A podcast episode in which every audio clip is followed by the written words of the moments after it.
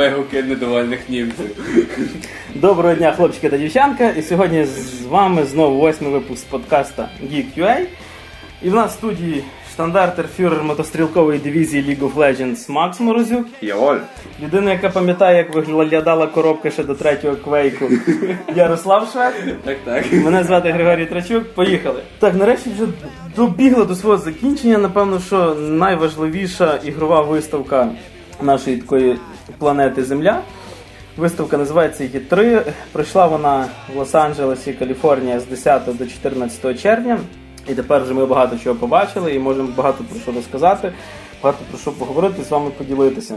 Було багато прес-конференцій, деякі виробники йшли поза ну, основного дня присух, так сказати. Е, Цього року не мало своєї прес-конференції Nintendo і Konami. Вони виступили окремо. Konami до Є3, Nintendo після Є3. Напевно, так як вони не дуже багато всього привезли, то можна про них трошки поговорити спочатку. Konami сильно не виділялося, вони в принципі е, показали про Evolution Soccer 4 Хоч щось помінялося. 2014, да. Хоч щось помінялося? Ну, чесно кажучи, говорили багато, говорили японською. Ми не поняли, що вони поміняли. Ні, ну, теоретично, напевно, стали розумніші на кінець наші футболісти. Наші? Ну, Там як? є українські клуби, футболісти. Мені здається, їм вже ніякий патч не До речі, Є е, там знаєш, так як і в них, так і в FIFA, про яку ми потім вже скажемо пізніше, е, дуже багато уваги приділяли в тому, як рухається футболочка. Тобто от рухаються тканини, Це одяг. дуже важливий Як елемент футболіст геймплею. поводить себе на полі, як це травичка, воно таке все так гарне, все таке класне. Тому що, напевно, вже. Ну, але не знаю, мені здається, спортивні симулятори це така штука, яку треба пограти і попробувати. А, ну, не знаю, Можливо, трейлерах так, да, да, того не скажеш. Не побачиш. Так само показали, вірніше анонсували к- вихід Castlevania за Lord of Shadows першої частини для PC. Вона вийде на ПК.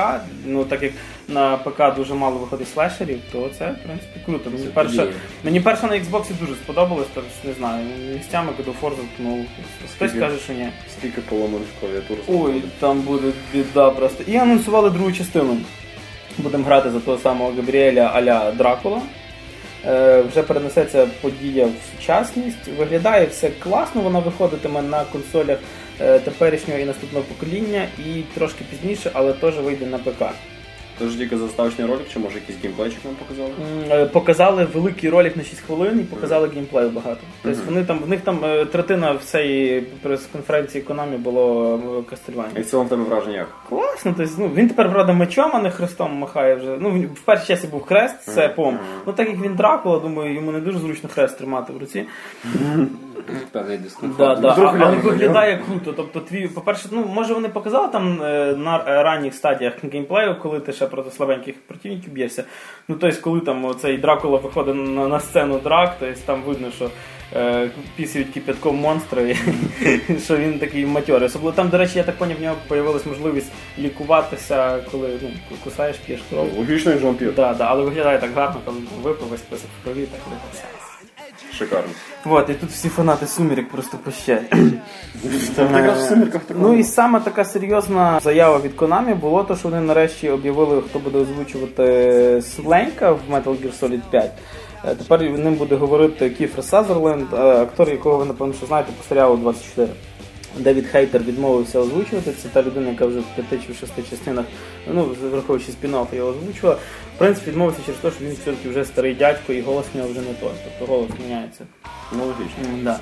Е, друга японська компанія Nintendo показала свій Nintendo Direct після E3. Тобто в них не було прес-конференції живої. Вони просто, як би скажемо, на сайті 3 і на YouTube виклали 40 хвилин відео. І ну, звичайно, стенд був, де можна було все пограти. От класно, що було в Nintendo, що практично кожну гру на стенді можна було пограти. Це, Це хендзон, да. типу, повний. Це плюс, безумовно. Звичайно, що був великий напір на Wii U і дуже багато ігор, е, е, ось процентів 80, звичайно, трудно виговарюємо японські назви, були для 3DS. Тобто е, вони перед виходом, от зараз одні консолі відходять на задній план, другі виходять на передній план, вони свою портативку дуже сильно починають рухати вперед. Тобто там і Donkey Kong новий, і Super Mario 3D Land, і куча всього повиходило. Повиходить, вибачте. Ну, понятно, для Wii U анонсували Wii Party, Wii Fit, Ю. І Bayonetta 2, да? Е, Bayonetta 2 е, відрізняється тим, що вона ексклюзивно для Wii U виходить. Тобто Bayonetta це там, де з неї одяг, і З волосся. тільки волосячко прикриває всі ці діла. Тобто Ні, для там дітей якраз одяг з волосся А, зроблено. а, Е, Хоча, хоча до, до речі, вона позиціонується як 18 плюс такий, ну, в принципі, е, проект, типу, але вони трошки дизайн поміняли, і вона ж в неї пістолети в руках і до ніг причіплені були в першій частині. Тобто, коли вони були метали, металічні зроблені в першій частині, було класно. В другій в трейлері вони такі, типу, сині. Тобто вони реально виглядають як пластмасові, такі, знаєш, дубі чіпляєш, пістолетик пластиковий. Ну серйозно, воно настільки несерйозно виглядає, що. Я не знаю на що вони надіються. Ну, хоча перша була така трохи бешена гра, е, в принципі, це дає May Cry колишнього. Може, якраз саме ці металеві пістолети впливали на рейтинг рейд, може для 12. Звісно, вони. Так, і присосками стріляти буде. Дуже вісім, але чесно можна дати. Е, Показали Mario Party 8, показали е, стратегію Pikmin 3.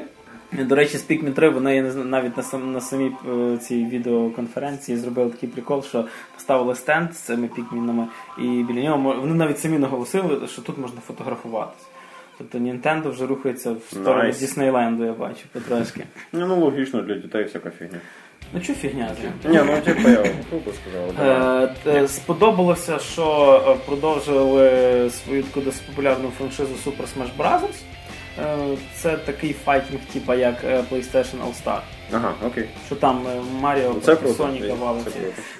Виглядає гарно, виглядає дуже смішно, і при тому, що вона виходить і на 3DS, і виходить на Wii U. Не знаю, чи там буде крос-платформа, тобто чи можна буде грати і там, і там, але ну не знаю, мені здається, що Nintendo воно е, свою нішу займає от таких чис- чисто геймплейних продуктів. Для фану. Так, для фану. Е, так само анонсували нову Зельду Wind Walker, показали геймплей. Це ремейк е, старої ще одних з перших частин Legend of Zelda, ще 2D-шних цих що Тобто не нова гра, а просто. Ем, ну там, бачиш, там, там трошки по-іншому. Це в принципі нова гра, але е, передумка старої. Тобто Це не, ремейк, типу чистий уровень, який був колись такий. Просто взяли за основу старий сюжет. і- Ну там вони зробили, до речі, зробили прикольну штуку. Там взагалі весь ці всі там на островах все відбувається, воно все знаходиться біля моря. І можна взяти, як та- там можна в принципі зробити е, типу твіт. Тобто пишеш на листочку, запихаєш в бутилку і кидаєш в море, таке послання в бутилці кидаєш, і воно в тебе на стіні в цьому на Nintendo появляється. Прикольно. І напевно, що останній саме такий громкий проект від Nintendo це продовження Xenosaga, в якого поки що робоча назва просто X. Е, Який тепер виходить, звичайно, на Wii U. Це, так сказати, е, суміш JRPG і класичного RPG в відкритому світі. Перша частина на Wii була свого часу досить популярна. Ну, касу вона зірвала нормально. Ну, звичайно, більшість в Японії.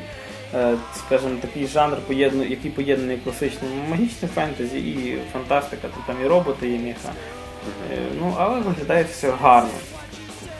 Типа теж тільки ролик, чи що може геймплейчик? Ні, вони якраз показали геймплей. Nintendo взагалі, в них е, тільки байонета був ролик і все. Ну, то вони молодці в цьому показували плані. Бо багато хто скормив переважно роликами. Так. Про що ми потім і скажемо.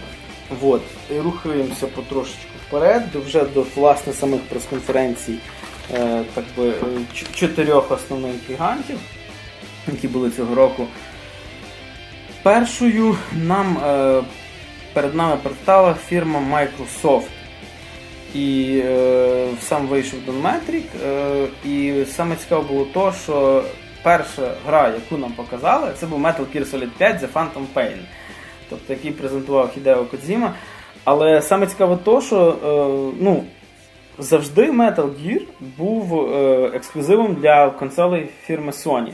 Е, Недавно вони перевипустили старі е, HD ремейк зробили з другої, третьої і PSP версії на Xbox. Ну але ніхто не думав, що от прям Аж п'ят- так. п'ята часть, номерна, тобто серйозна штука буде на, на консолі Microsoft. Да, це досить дивно, враховуючи, що це завжди був один з таких флагманів сонівської, так сказати, лінійки продуктів. І тут бац, воно вийшло на Microsoft, на їхнього головного конкурента на бокс. Ну, І ще саме цікаво, що тобто нам показали там 9-хвилинний е, геймплейний трейлер, показали. Мгм. Гра якось фантастично просто гарно виглядає. Відкритий світ тепер вже раніше цього не було. Е, якась теж неймовірна кількість анімацій перс- персонажа, тобто коли ти там бі- шикарніша. бі- біжить, наприклад, Снейк, е, його хтось замітив, ти бачиш там тінь, він може просто пригнути вперед, так тіло викинути своє. Там, коли їдеш на коні, можна на бік сповзти, що тебе не замітно. Тепер є куча техніки, якою можна керувати. І саме головне, вона виходить на Current Gen, вона виходить на Xbox 360 і PlayStation 3. Оце був самий для мене такий взрив. Тобто, коли ти дивишся, ну от вона виглядає круче, ніж все, що зараз вийшло. Тобто, ну напевно, що десь графіка на рівні The Last of Us, тож тільки відкрито. Ну, поки Ну що да, це напевно поки що максимум витягнути з консолей. І вона виходить не на PlayStation. Ну вона потім, напевно, буде якась прокачана версія на, на, на на Але сам факт того, що ти можеш це, зможеш це зіграти вже на діючому поколінні, це круто. Тому що коли ти тільки починаєш дивитися цей ролик, ти справді бачиш next gen. Тобто це вже справді наступне покоління геймплею, технічне і Він графічне. в Козімі появився якийсь пунктик насчет коней, тому там в кожному цьому там стелс на конях, типу, він їде на коні і всюди коні почали появлятися в грі, не знаю чого. Та головне, що не на єдинорогу, так все нормально. Наступним анонсом, можна так вже навіть це назвати анонсом для консолі Xbox 360 було те, що е, анонсували ексклюзивно для неї е, free-to-play е, Action World of Tanks, який вже скільки вже 5 років, да? Мінімум п'ять Мінімум років. років існує на ПК, зібрав кучу підписчиків і вроді би навіть бив трошки рекорди Гіннеса. Ну так і Е. Вийшов. Вас, Вас, Василій Кислий, це директор Wargaming.net, та досить хорошою англійською розказав, як це все буде. Тобто, і теж саме цікаве, що виходить воно на теперішньому поколінні Xbox, тобто не на Xbox One. Ну, вона буде так само безкоштовно розпространятися, тут нічого не зміниться. Мені тільки цікаво одне, чи буде крос-платформний геймінг між ПК і.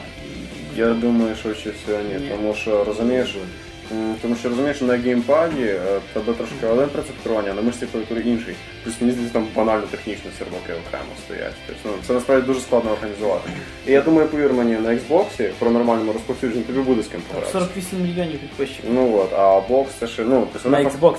Ну от, а вони захватять американський ринок просто дико завдяки of Хоча, ну, Ну і навіть просто обернувшись, обернувшись назад, ми можемо побачити, що буквально на одній руці можна перерахувати ігри, які можна грати і на PC, і на Xbox, тому ж одночасно, тобто між собою в мультиплеєрі.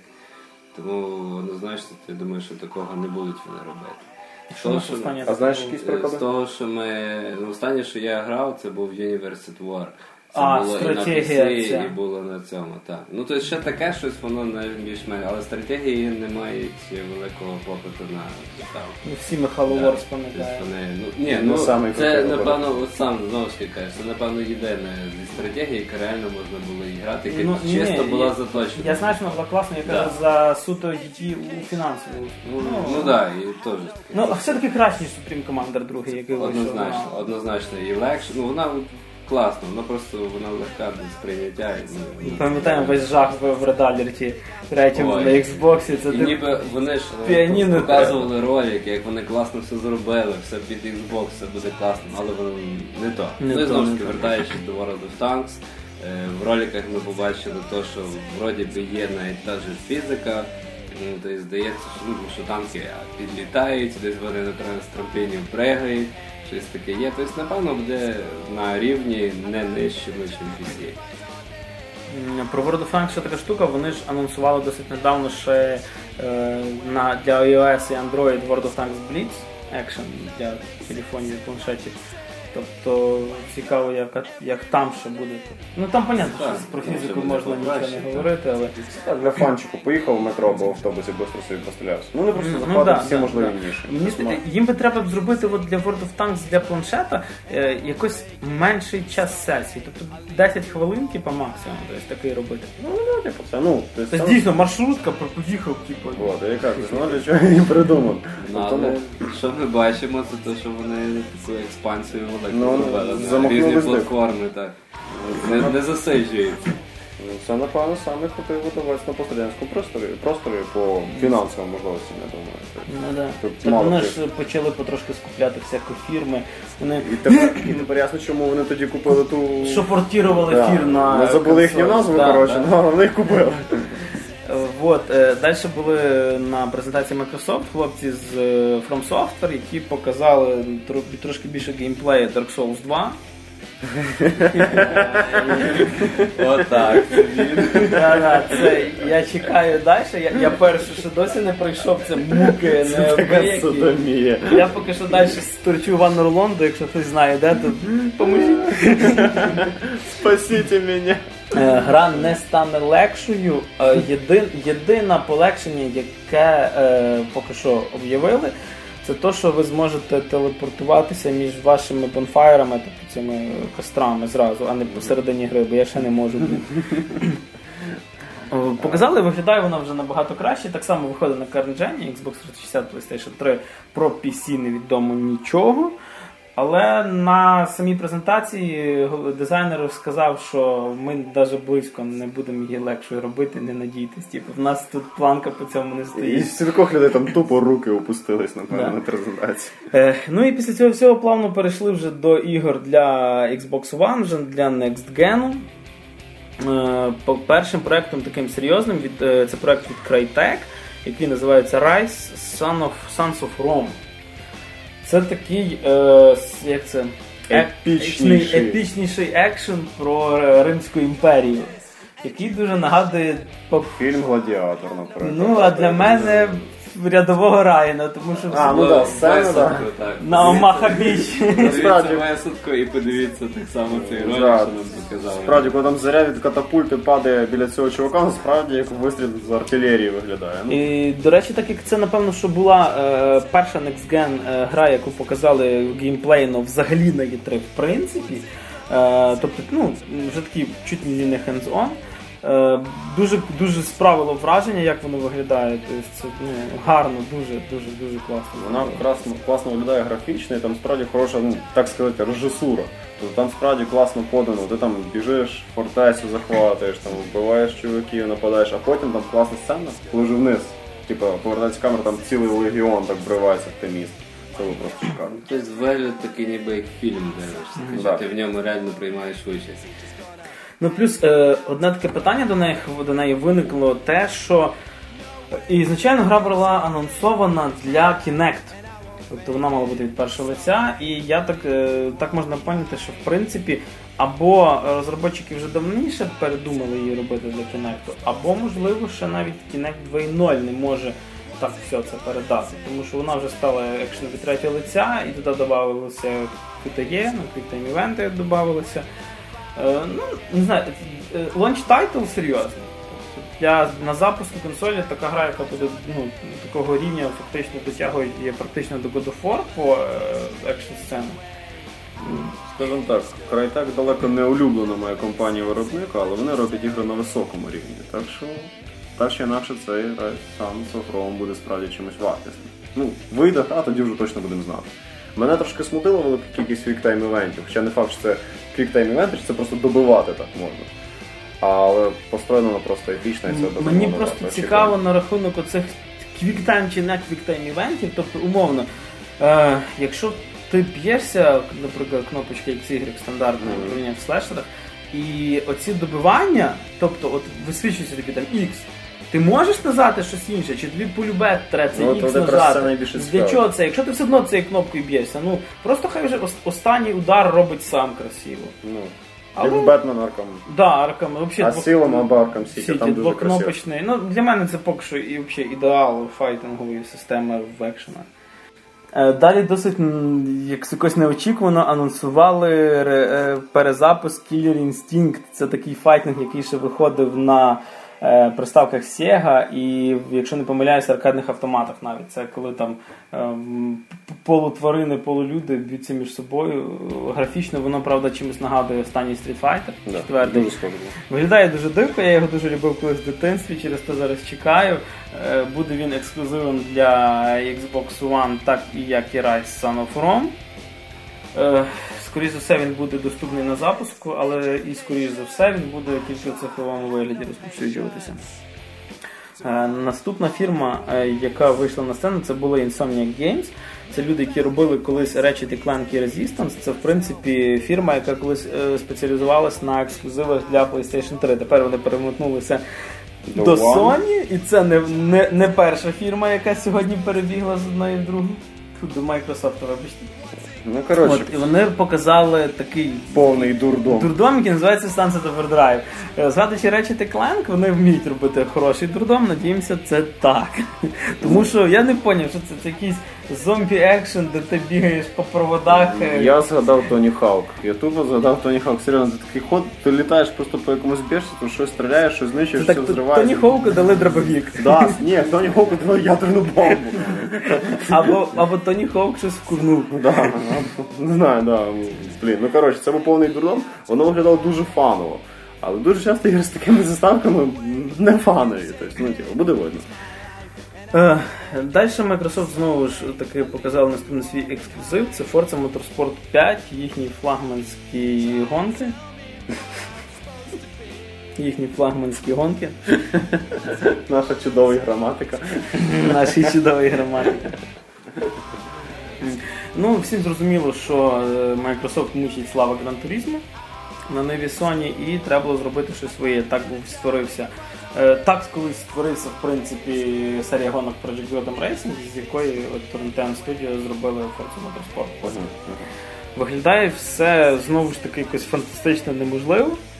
Е, Це напевно Це от е, зміна консолей це, це, це такий момент, коли ти не віриш, що це ігра, коли ти це не попробуєш. Тобто деталізація машин дійшла вже до якогось максимального рівня і далі, далі нас прийдеться дивувати напевно тільки геймплеєм, як це все буде реалізовано.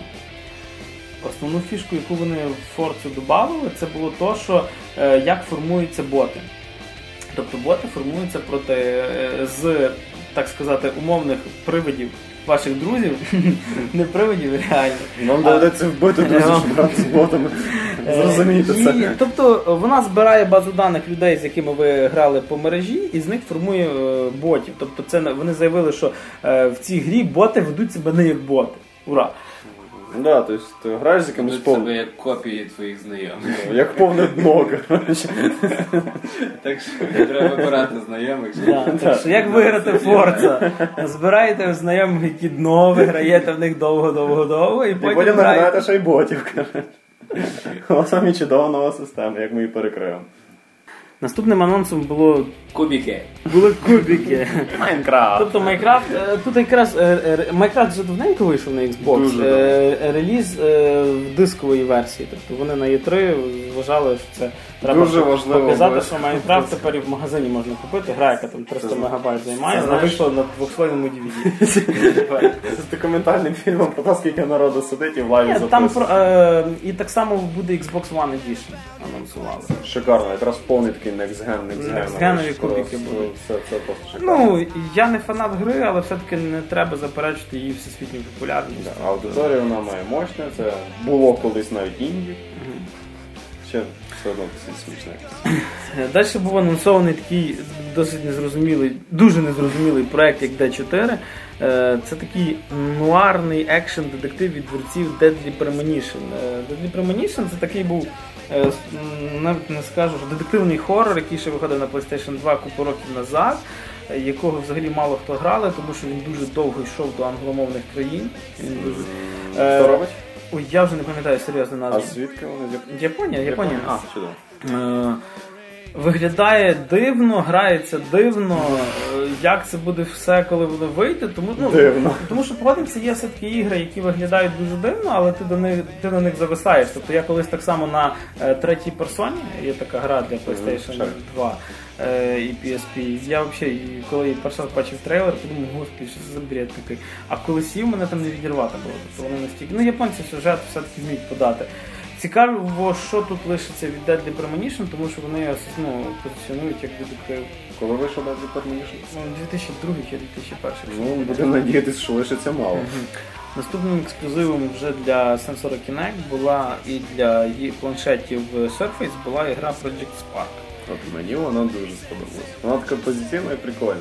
Тобто це щось між спором і Black and White для мене було. Ну і Fable. Да, да. Тому що- це такий маленький божок. Ти створюєш Все. Е, да. ну, тут взагалі вони захотіли захопити, вони тут і вчепились і Little Big Planet з тим, що ти створюєш свої рівні. Е, друг ваш може грати на Точно, вони роблять, свій, вони роблять свій Little Big Planet. Да, вони роблять свій Little Big Planet. Друг ваш може грати на планшеті і вам там допомагати малювати Ну, гори. Мені ролик дуже сподобався. Він так фаново, прикольно поданий. Там. Ми створили класне село. Ура! Давай наробимо собі ворогів. Ура! Біжить куча дай їх спалим нафіг. Ура! Мені просто е, дуже цікаво, наскільки це, це, це довгоіграюче. Тобто, ну, всім понятно, що е, попробувати це дуже класно. Ой, пальчиком намалював гори. Ну а наскільки довго граєш, ми, наприклад, є Little Big Planet. Little Big Planet довгоіграючий за рахунок того був, що е, ти граєш рівні е, других гравців. Але спочатку це було класно, пройшло багато часу, навіть не дуже багато часу. І ні, не закинув, навпаки, просто рівні почали робити всі. Тобто, е, деякі, е, так само, от як ми знаємо, люди творять в Майнкрафт, так само люди творили в Little Big Planet, створювали там і по і по Halo, і по всьому там на основі рівні, розмальовували це все гарно. Але потім, коли ти заходиш, в тебе там 20 мільйонів уровнів, типу, знайти серед них щось достойне, дуже тяжко. От я надіюсь, що з Project Spark не буде от такого е, вибуху зразу, а потім булька здобуть. Ну і далі вже пішли ігри. Хлопці з Capcom анонсували Dead Rising 3. Ні, мені так сподобалося, ти сказав, ще ніби Xbox тобі бабки занесло. А ти з нами не поділився. Да. Ну ладно. Xbox мені колись заніс Xbox, і то я їм заплатив. Тобто сам Dead Rising 3 це продовження такого, скажімо, зомбі-екшена, напевно. Dead Rising 2. Да, і Dead Rising 1. Е, Друга часть була свого часу дуже крута, вона була бешено тяжка. Е, Вона от сам геймплей легкий, тому що ти в принципі бігаєш і б'єшся всім підряд. Ну, да. Але факт того, що ти можеш зберегтися там на всій відкритій території там на трьох точках тільки. Бігати традовго. Да, і особливо коли ти там півгодини. Там, там були моменти, коли особливо в другій часті там сюжет весь пов'язаний був з тим, що ти е, син в тебе захворів і ти лікар. І там був момент, коли ти півгодини біжиш там з якимись таблетками, там вже добігаєш до кінця, тебе перед дверима вбивають, і ти починаєш біля тих самих дверей, але на початку місії. Третій е, Dead- Rising- от набув кольорової гами Walking Dead. Ну мені сподобалось, що Dead Rising 3 стало серйозніше. Насправді якось так виглядає такою мрачніше. Ну да, да, І да. сподобались вставки словесні цього персонажа, яким ти граєш. Ти вилазиш на дорогу, там толпа такий, no really. Е, Ще, ду- ще, ще дуже пам'ятаю на презентації, коли типу, він заходив в кімнату, це ваш персонаж, він там механік якийсь. І е, коментатор каже, що е, тут можна все використовувати як зброю, і персонаж бере пістолет. Тобто, типу, наприклад, пістолет можна використати як зброю. Ні, але там були справді круті моменти. Там було вроді болгарку з чимось. А болгарку з, З бітою. з молотом. А, з молотом. Е, Шикарно. Це було і раніше. Так можна було робити і. Ні, ну це класно. Це, Це да, да, да. Е, Добавили відкритий безшовний світ без сохранялок, е, боже, без, без екранів. Dark Souls. Так що теж немає екранів. Я так. Виглядає дуже круто, дуже криваво і дуже багато зомбі. Е, Так само е, нарешті, тому що вже територія збільшилась, додали автомобілі. Можна пересуватися на машині, цього раніше не було. Дуже красиво. Е, ну, були всякі гольф-мобілі маленькі, по- ти по супермаркету можеш 20 метрів проїхати. Далеко не роз'їдешся. Та, і, і мотоцикли в другій часті появились, там, що, до речі, можна було дві, бензопили на ручки приклеїти і їхати. Я думаю, таке саме безум'я з машинами в третій. Да, виглядає все дуже гарно. Е, Вона також е, на початку буде ексклюзивом для Xbox One, далі вона має вийти на всіх існуючих платформах. Ну, тобто, майбутньому поколінні і PC. Чекаємо, чекаємо, це хочеться пограти. І основна так, така ж штука, е, і мені здається, це вже стало трендом цього Є3, додали підтримку е, планшетів. Тобто ви можете загрузити якесь приложення для iPad, наприклад, і е, визвати собі на допомогу там раз, напевно, десь добу якийсь артилерійний удар. Мені цікаво, наскільки це буде баланс роздовбувати. Я думаю, це буде класно. Типу, буде Angry Birds Dead Rising, так стріляєш пташкою. Є, ж- пташка бомбочка. І так летить, коротше, такий. Ну, подивимося, чекаємо. Виходить вона е, в листопаді, якщо я не помиляюся, це разом зі стартом Xbox One. Під Xench. Буде можливість пограти це все. Далі хлопці з е, CD Projekt Red, польської студії, показали нам нарешті геймплей Відьмака 3. Yes! Виглядає просто знов шикарно. Крок вперед, відкритий світ, класний сюжет, Геральт з бородою. Є. Показали небагато, там буквально щось 2-3 хвилини геймплею, але мені здається, цього Але хватило. як ж воно виглядало, Да. чуваки, як? Добавили коней. Да, Геральт може пригати, плавати, має лодку. Е, і е, саме головне то, що е, в принципі гру невеличкої польської студії показали на презент. Ні, вона не є велика. CG Projekt Red це, Скільки там це, приблизно це було? десята частина Ubisoft. А, ні, тоді правильно. Е, Тобто, і вони показали е, її на презентації нової консолі. Тобто це щось таке зварто. Тобто, коли вони позиціонують її як, е, скажімо так, Блокбастер для кон- консоль селер. Тобто, хочеш пограти, купи Бери відьмачок. Бери відьмачок. Виглядає просто все дуже гарно. Ми чекаємо вже якихось, власне, не знаю, там демо-місії чи взагалі проходження якоїсь місії. Просто покажіть, як це все діє, тому що, е, звичайно, постановочний геймплейний ролик виглядає класно, але мені дуже хочеться побачити. Потрогати. Да, хочеться потрогати і хочеться подивитися, як це все виглядає Юра, насправді. Закиньте демочку в Steam, ну будь ласочка. Тому що у розробників, особливо от фічера другого, навіть в першого, е, коли ти рухаєшся просто по локаціям, ти бачиш, що цей світ ну, буквально живе своїм життям. Тобто ти бачиш, що помінялася погода, почав падати дощ. Всі жителі зразу почали ховатися Під навісом. десь, під навісом, десь це. Відповідно, зразу міняються в них діалоги там. Типу, опа, е, пішов. Мокро! Настільки реагують від цього, що от просто ти собі за спину поставив два меча, і вже якась людина прибігає і запитує, так, а на що у тебе два меча? Тут у тебе один запасний? А вони ще питають, каже, ти напевно перший часто губиш, типу. запасний носиш. Щоб класний би відьмак бурчав відповідно це. Ні, ну він там каже, що ви уйдіть. Тобто, е, ну, основний такий, мені здається, шаг вперед, це те, що вони зробили відкритий світ. Справді великий відкритий Да, світ. і сказали, що крім основних, е, ну. Не буде такого рандому квестів, як в Skyrim, тобто коли безкінечні. Це я дуже пам'ятаю, в мене один знайомий, який сів грати Skyrim, він пройшов за всі гільдії, пройшов е, основну кампанію і каже до мене: е, слухай, я вже 400 чимось годин награв, коли воно бляха закінчиться вже? Я кажу, ну ти в курсі, що там рандомно генеруємо квести? Ти потім поясни йому, що він буде грати і вічно. Чувака життя перед очима промайнуло. Він не розумів, що вони завжди будуть появлятися. Він більше тобі не дзвонив, я так думаю. Ні, я не знаю, де він. В Скайрімі!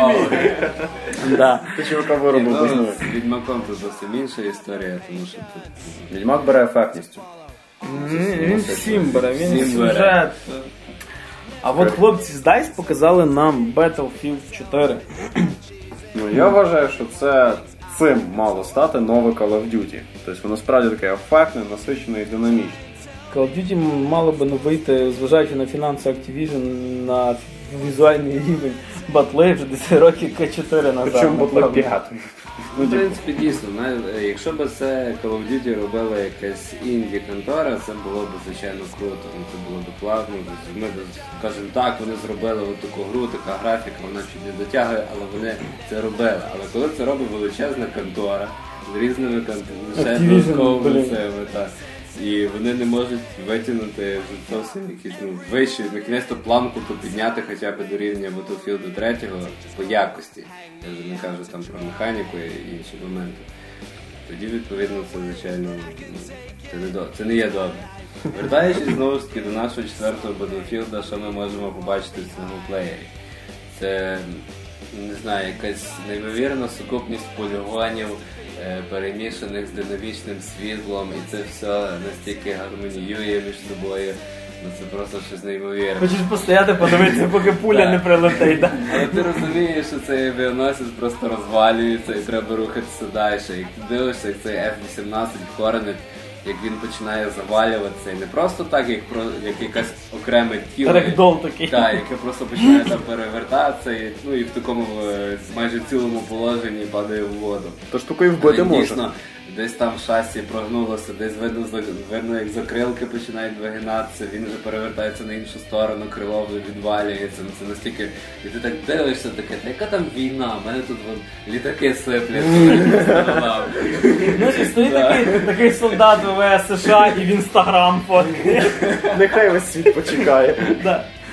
Ой. Це класно. Не знаю, е, от в третьому Battlefield в синглплеєрі був, як на мене, один великий такий недолік це ну, така груба заскриптованість. Тобто ти не можеш рухатися далі, Крок вліво, крок вправо. е, поки ти не зробиш конкретну якусь дію. Тобто ти Тригер. бачиш, навіть є от моменти такі, де от ти біжиш, біжиш, зупинився, і ти бачиш спереді дядьки, вони просто не рухаються. І тільки ти зробиш крок вперед, і ти бачиш просто де продовження тої анімації, яку вони мали робити далі. Тобто, звичайно, якщо це проходити на одному такому подиху, то напевно воно не буде дуже замітно. Але якщо ти вже хочеш розглядати, то все. Ти ну, таке, на такі речі часто звертаєш увагу. Ти Надіюсь- згадуєш, що вже не тис- не 2007 Да, ну я не думаю, що в четвертому вони вже це поправили. Все-таки, ну навіть по першому цьому ролику, який нам показали, це ну, вже видно, що навіть постановочні сцени вони вже такі ефектніші. Ну і вже наступні там дещо ми поговоримо вже про мультиплеєр. Це вже буде так. про, коли будемо про електронні карти говорити. Ну а далі е, 343 Industries показали нам п'яте Halo, яке поки що на трейлері називалося просто Halo. Ми ще не знаємо навіть, що це таке, тому що це був навіть не трейлер, це тізер був, де е, під накидкою з ігри Journey йшов Master Chief. І вилізла якась велика фіговина з землі, і Master Chief е, скинув капюшон. Ну і враховуючи той що факт, тільки капюшон. що до Хейло просто свої руки поклав такий серйозний дядько, як Стівен.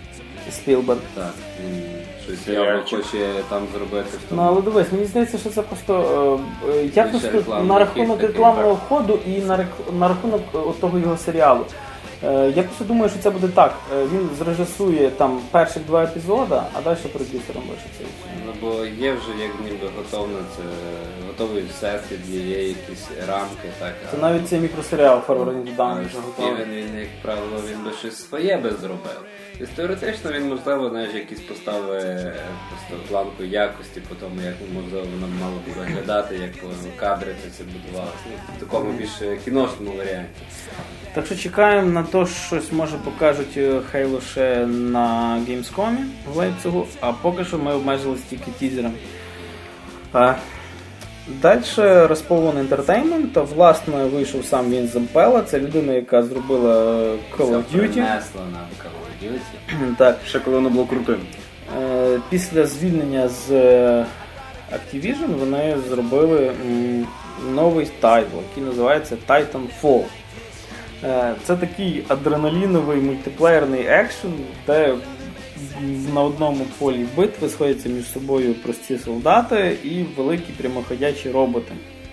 Сталь і кров. Да, виглядає це дуже швидко, дуже класно, темп, от такий, якщо грали, та як це, якщо просто грали Call of Duty, да. Е, темп в Call of Duty зберіг, і в принципі нотки Call of Duty всюди замітні. Зампелла. Да. Е, ну, взагалі, для мене це дуже класно, от, справді, як відмітив Славік, коли ми з ним про це все діло переписувалися, що це реально поєднання Хавкина і ще чогось. Це поєднання Хавкина і Call of Duty. Ховкен. Ми так ще чогось були не хотіли. Да, да, да. Да, бо там багато що. А, ну да, ну потім там трошки єресі понацесамлювали, все таке. Вот.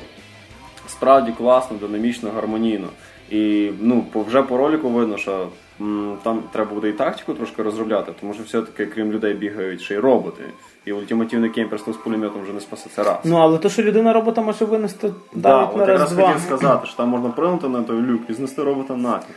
Тобто там вся тактика не зведеться, хто перший заліз в робота, той нагинає. Можна десантуватися з свого, випрыгнути на ворога, там, видерти йому провода. Чувак, не тільки що писав сцену з якогось сверхкрутого бойовика. Е, до речі, на, рахунок е, самих роботів я от не зрозумів, коли є в робота автомат, і там показує такий момент, коли він намагнічував якісь снаряди і ними кидав Це щиток такий. То він здається, як вистрілював, ловив ну. чи він він- ловив Він ловив, чи він? Це як в Bioshock Infinite було, Да, да, ловиш, да, ловиш, ловиш, ловиш. Потім він їх назад. Просто я от спочатку не зрозумів, чи він ловить літящі в нього, чи він просто гільзи підібрав і кинув. Ні, ну, так, Економія така. Там якраз е, вроді було видно, що це все-таки не Він гільза, ловить. а самі Снаряди. Да, Наконечники. на- ну, Я от якраз теж цією штучкою, я якраз теж цією штучкою зацікавився, я спеціально прокрутив два рази. Другим разом я ж замітив, що їх набиралось раз, раз, раз, раз, раз, ще, ще, ще, ще. Буду стояти, поки мене мочать, потім на. робот Нео, коротше, з першої матриці. Ну красиво, да. Е, І тепер новин про саму консоль. Такі, не знаю, можна сказати, чотири основних новини. Це перше, що тепер е, по аналогу з PlayStation в е, сторі цифровому Xbox буде, е, не буде Microsoft Points, а буде валюта вашої країни. Ну тобто в Європі це будуть євро, в Америці долари і т.д. і На пострадянському просто рублі і так далі. Да, на пострадянському будуть рублі. Е, так само зробили під дизайн нового Xbox One, зробили редизайн е, Xbox 360, і це вже четверта вроді версія 360 Xbox, яку ми бачимо в даний момент. Тобто, ну, це Скоріше за все, як завжди, напевно, трошки оновили охолодження, тому що воно завжди було проблемне з ним. Ну і, і трошки новий вигляд. Ну і вони технологічну частину покращили. Треба такі речі говорити. Єріс. Єріс колись палили. Е, не. Так само вони трошки по- поміняли саму систему е, золотого Xbox Live. Тобто на кшталт PlayStation Plus вони тепер щомісячно будуть роздавати безкоштовні ігри. Наступний місяць е, нас зустріне безкоштовний Assassin's Creed 2 і Halo 3. Тобто, ну це давно було пора зробити. Просто нема, не знаю, якщо Sony час від часу дає або хіти, або досить недавні ігри, то в принципі Halo 3 вже йолки-палки 7 років. Ну і Assassin's Creed 2 чуть трьох річної давності. Ну коротше, мені здається, Sony треба трошки підчистити свої ряди, тому що серед їхніх арт-директорів явно закрався якийсь лівий чувачок. Переписує там маркетингові плани. Там, де дивись Xbox One і в PSN можна буде зайти. Ну і звичайно об'явили ціну на Xbox One. Це 499 доларів е, в США, 499 євро в Європі і 449 фунтів стерлінгів Великобританія. Великобританії. Далі вийшли на сцену вже електроніки, тобто хлопці Electronic Arts, і почали з досить відомої музички з Battlefield, анонсувавши цим всім самим спін-офф до Plants vs. Zombie Garden Warfare. Я серйозно перших секунд 6, напевно, думав зараз, вон, якщо вони, блін, починають з Battlefield 4, що ж, блін, на кінець показувати, розумієш? Ну, Почав, це зовсім інший Да. І ролик класний. Ролик веселий, до речі, і так само ролик зроблений на двіжку гри, тобто я навіть не замітив цього переходу. Це дуже прикольно. Да. Ну, типу, шикарно зробив. Е, Це тепер у нас виходить командний е, Фановий кооперативчик. кооперативчик. Да, Фановий виходить. кооперативчик, якого дуже бракує зараз. Ну, типу, Мені, мені, до речі, чисто так, е, не знаю, якась така е, геймерська ці- цікавість. Я знаю, як грати Plants vs. Zombie простий, тому що вони йдуть справа наліво. Е, тепер вони просто будуть персонажів атакувати, чи теж є якась точка, яку треба буде оберігати? я думаю, можна і зробити різні режими. Мгм. Тобто може буде і обороночка, і захистити самого себе, і Показали щось перетащити. Я е, думаю, там цибуля, яка в ближнього бою йде. Для фанатів ферм, це звичайно, симуляторів ферм, це є щось. Ні, і бачиш, і тут, Улюблена гра садовників. і тут знову ж така штука, як е, з Project Spark, моє знову ж таки питання. Воно виглядає весело, наскільки його вистачить. Це О, ні, ні, дуже зовсім інший геймплей. Це фан. От, наприклад, е, пам'ятаєш, ми з тобою Modern Warfare 2 рубалися в тебе на боксі? Режим. Да, Нравилось? да, да. Круто було. Тобто, ну, типу, справді так. Дайте два. Да, да, да, да. Тобто, типу, дуже класно було, і воно, в принципі, в такому самому принципі. Тобто, після роботи чи там після школи, хто вже як, Може, це- собі з друзями і фігачиш. Або буде як клопоти. Зума. Зуму грають всі. До речі, культовість не спала. Ну тут електронні картовський челендж Everything він підходить. Да-да-да. Е, Далі знову ж таки вийшли ті самі Respawn Entertainment і показали знову Titanfall, показали вже його набагато більше, вже показали власний геймплей, а не нарізку хорошу. Е, тому що їх веде Electronic Arts. До речі, за Titanfall ще хочеться сказати то, що в них на стенді Electronic Arts стояв такий, не знаю, чи 6-метровий робот на стенді реальний. Ну, нереальний робот, нема ще таких. Я, я шарю. Да, По- з яким всі на, Є- на Є3 фоткались. Тобто, ну, це, По епічним стендам вони експерти. Пам'ятаєш третю бату презентацію? Що Ну, вони да, там, що вони там танк виконали? стояв, потім самоліт стояв. Вот, так що вони в цьому ділі шарять. Де вони то знайшли? We are from the future. Е, ну, після того знову ж таки всі чекали вже на Battlefield, тому що на екрані мелькнув е, логотип DICE. Але не так. Але не так то було. Нежданчик. Ми знали, що Electronic Arts відкупили права на ігри про Star Wars трошки, але ми не знали, що DICE буде робити перезапуск Star Wars Battlefront. Це Е, Класніший мультиплеєрний шутер по Да, зверним да, війнам, да. який я рубався в дитинстві Ну, просто див. Тізер просто там 17 секундний був, показали Але воно якраз для самоліт і то на планеті ход, да, тобто зал зірвало. Вже весело, тому що ми знаємо, що Star Wars таки не- померли і все буде добре. Так. Нова надія. Е, Далі Electronic Arts попробували виїхати на наступному Need for Speed, як би тут значно не звучало. Наступна частина буде називатися NFS Rivals, тобто Need for Speed Rivals. Е, ідейний продовжувач Need for Speed Hot Pursuit. Я, я Який ти вже охрестив Hot Pursuit 3. Да. Та мені здається, що рано чи пізно його всі тако хрестять. Е, Виглядає гарно, але все ж таки, я, коли ми побачили Forza 5, і тут показують е, Need for Speed, який, в принципі, ну недалеко він втік від останнього даже Most От такі самі аркадні гоночки лишились. Е, гоночка І знову ж таки сюди додали підтримку цих е, так, Планшетиків. планшетики. І планшетики, я так зрозумів, що це вже просто тренд е, Є3 2013, додати в гру планшетні якісь можливості. Ну ідея досить непогана. Ну ти, я, ти сидиш, граєшся щось там на консолі, я такий заходжу до тебе додому, сідаю на диван, дивлюся, ти він зайнятий. Я на планшеті, тобі похід. Бач, мені ще цікаво як. Е, той, хто буде грати з планшетика, йому. Е, ти розумієш, ну як би сказати, Типа який йому резон? Ні, ну по-перше, який йому різон раз, по-друге, йому треба буде мати окремий профіль, чи йому треба буде заходити під мої, цікаво, тобто просто на планшеті. Да, кстати, що цікаво, як буде гра на той планшет розповсюджуватись. Типу як Sony буде на PS Vita і на. Ну, ні, я думаю, що буде якийсь фрі- фрішний. Ну да, бо це трошки зажорстчі бабки дати. Тобто ти можеш там визвати вертольот, наприклад, один в півгодини, але хочеш частіше плати бабки. Да, це, кстати, геніальна система. Подивимося, як це все буде працювати далі. Е, продовжуючи тему Need for Speed, е, на новому концептовому Форді Мустангу виїхав Аарон Пол. Це зірка серіалу Breaking Bad, всі тяжкі, якщо Буде щось хіліче. Да, і показали нам е, полутрейлер, пол, полу такий з відео зі зйомок з фільму Need for Speed. Нічого не відомо, нічого не зрозуміло. Знаємо, що грає Аарон Пол і там машини. Все. Чи то що ще буде треба? форсаж, чи що то буде, Е, Ну, невідомо. в принципі, я надіюсь, що це буде е, форсаж старої Перший і школи, другий. да, а не форсаж той же тепер 11 друзів Оушена, але не в хорошому плані. Дуже сказано. погано. Дуже. Е, да, от, е, ну, бач, мало, мало про що можна сказати, поки що, якщо ми самі нічого про це не Та нам знаємо. показали Да. два ролика. Мені здається, бач, він ще на стадії такої розробки, мені просто здається, що ще самі там роз- розробники. Не зовсім не шарю, чи їм шарять, надо. А от наступний е, анонс е, мені дуже сподобався, тому що нам нарешті показали Dragon Age 3 Inquisition.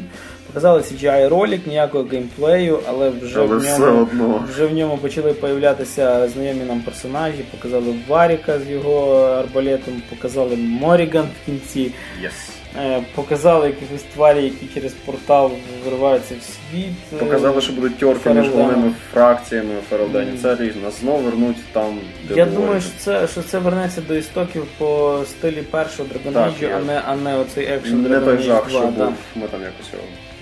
Знову ж таки, надіємося, що хоча б на Gamescom покажуть геймплей. Хоч Да, до речі, Трошки, за що трошки так. упрекується Electronic Arts. Вони знову покормили нас кучою трейлерів, але от геймплею показали мало. А от на Dragon Age Inquisition, ну, типу, зі всього, що буде електроніка, то це в мене що? Battlefront, 4 батла, Titanfall, Dragon Age 3. Ну і типу Titanfall вони показали геймплей, Батла 4 багато показали. А, Battlefront нам показали ногу робота, а Так, тут нам показали море. Тому що Да. там ще навіть ніхто не Ну, будемо чекати на Gamescom.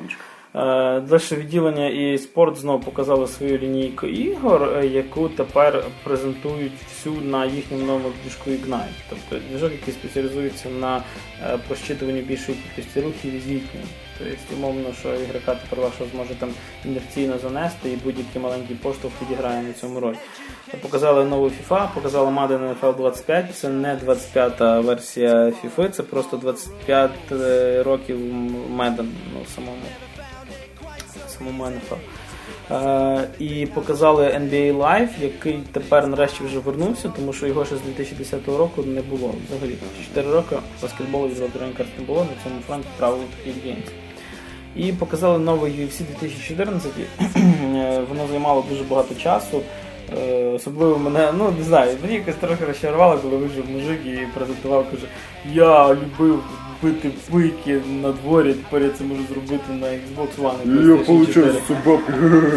Ну, Ну, тобто, тобто, знаєш, якщо, якщо ти дивишся на футбол, дивишся там на якийсь хокей, дивишся на NBA, тобі показується спортивна командна гра, там командний дух, бла бла бла.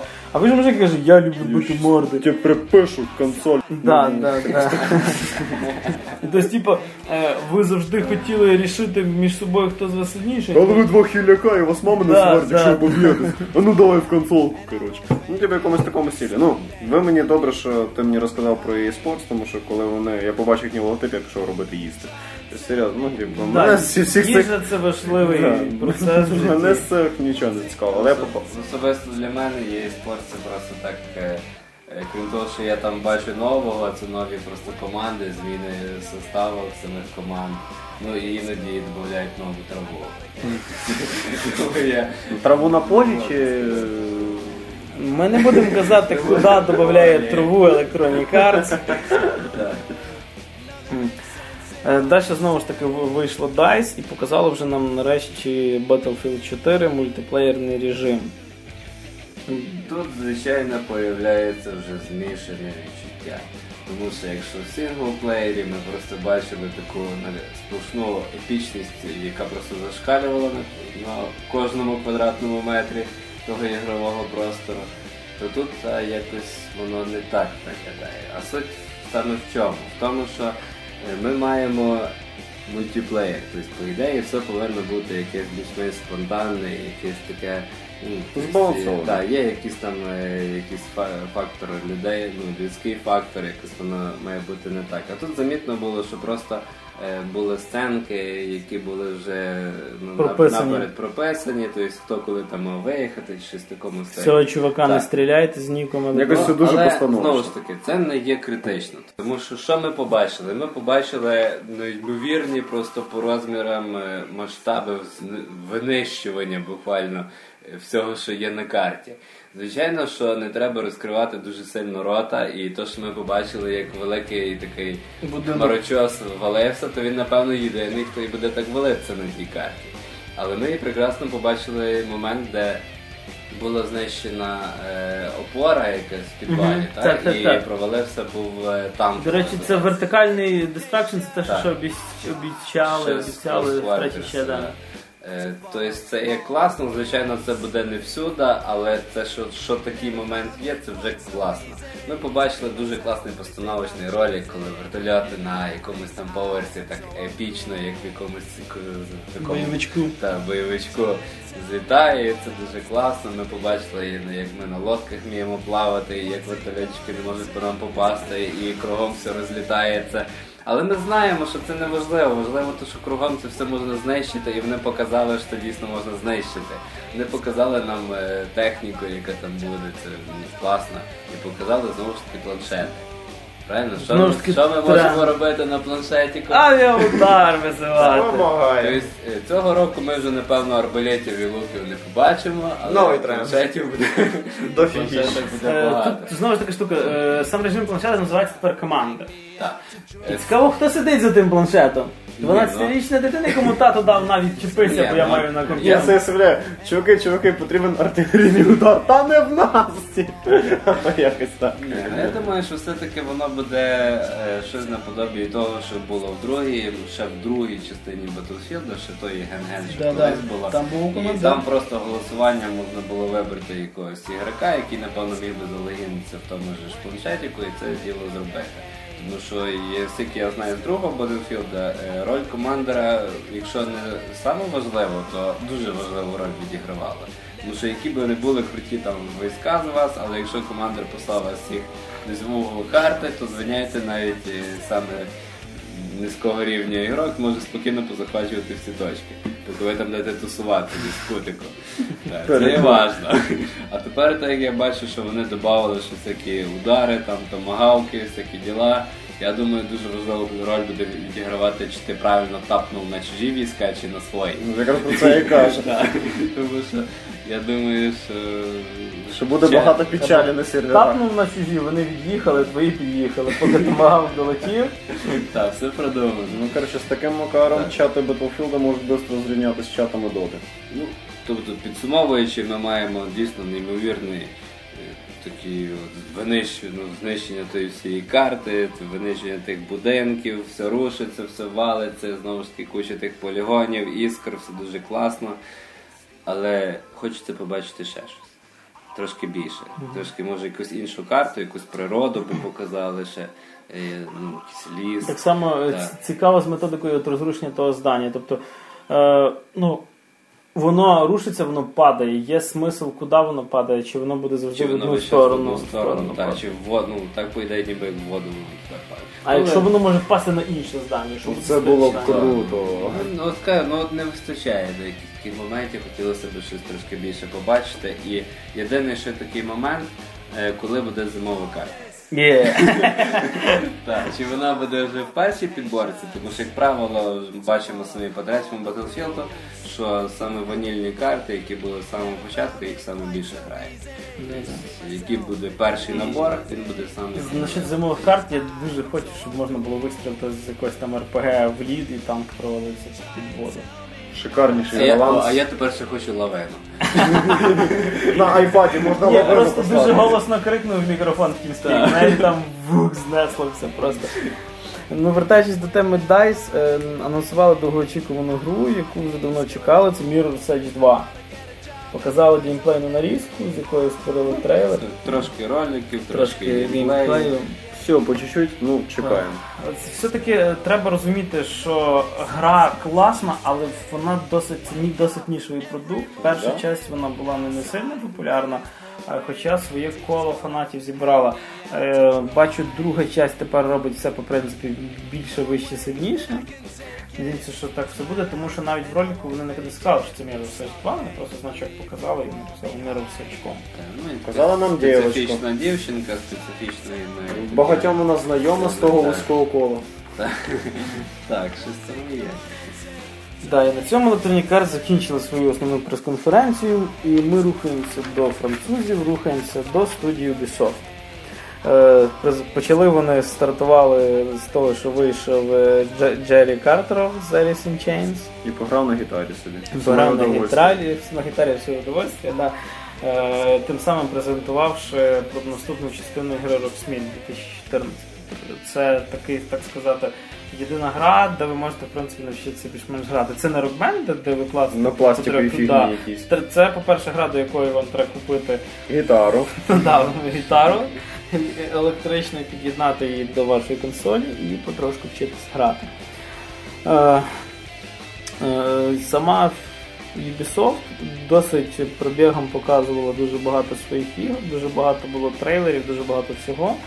Наступним показали нам Splinter Cell Blacklist, де трейлер йшов зразу там на 10 екранах і показували різне зображення в різних частинах. Дуже було тяжко дивитись на це все. Ну це типу виглядало круто, але було просто краще, якби це була така, знаєш, бистро психоделічна нарізка, а не на різних екранах різне зображення. Просто проблема в чому, що е, це класно дивитися в live-і, але це дуже тяжко дивитися в Не шарю, Ютубі. там різні монітори і так далі. М. Якраз показали більше вже про сюжет, що от Blacklist це така групіровка терористична, яка об'єднує багато-багато своїх дядьків. Показали ч- четвертий ешелон. Хоча четвертий ешелон ще в першому тізері показали, що от був третій, тепер четвертий. І тепер е, сам е, Сем Фішер вже буде більше таким е, замдиректора ешелона. Який все одно любить побігати в полі. Ну, також ми побачили все-таки деякі обновлення самого двигуна гри, тому що вже якась вона стала трошки веселіша, не така, е, ну, трошки дерев'яні перші ролики були, ну, можливо, і за сирості самої гри. Зараз вона вже легше сприймається.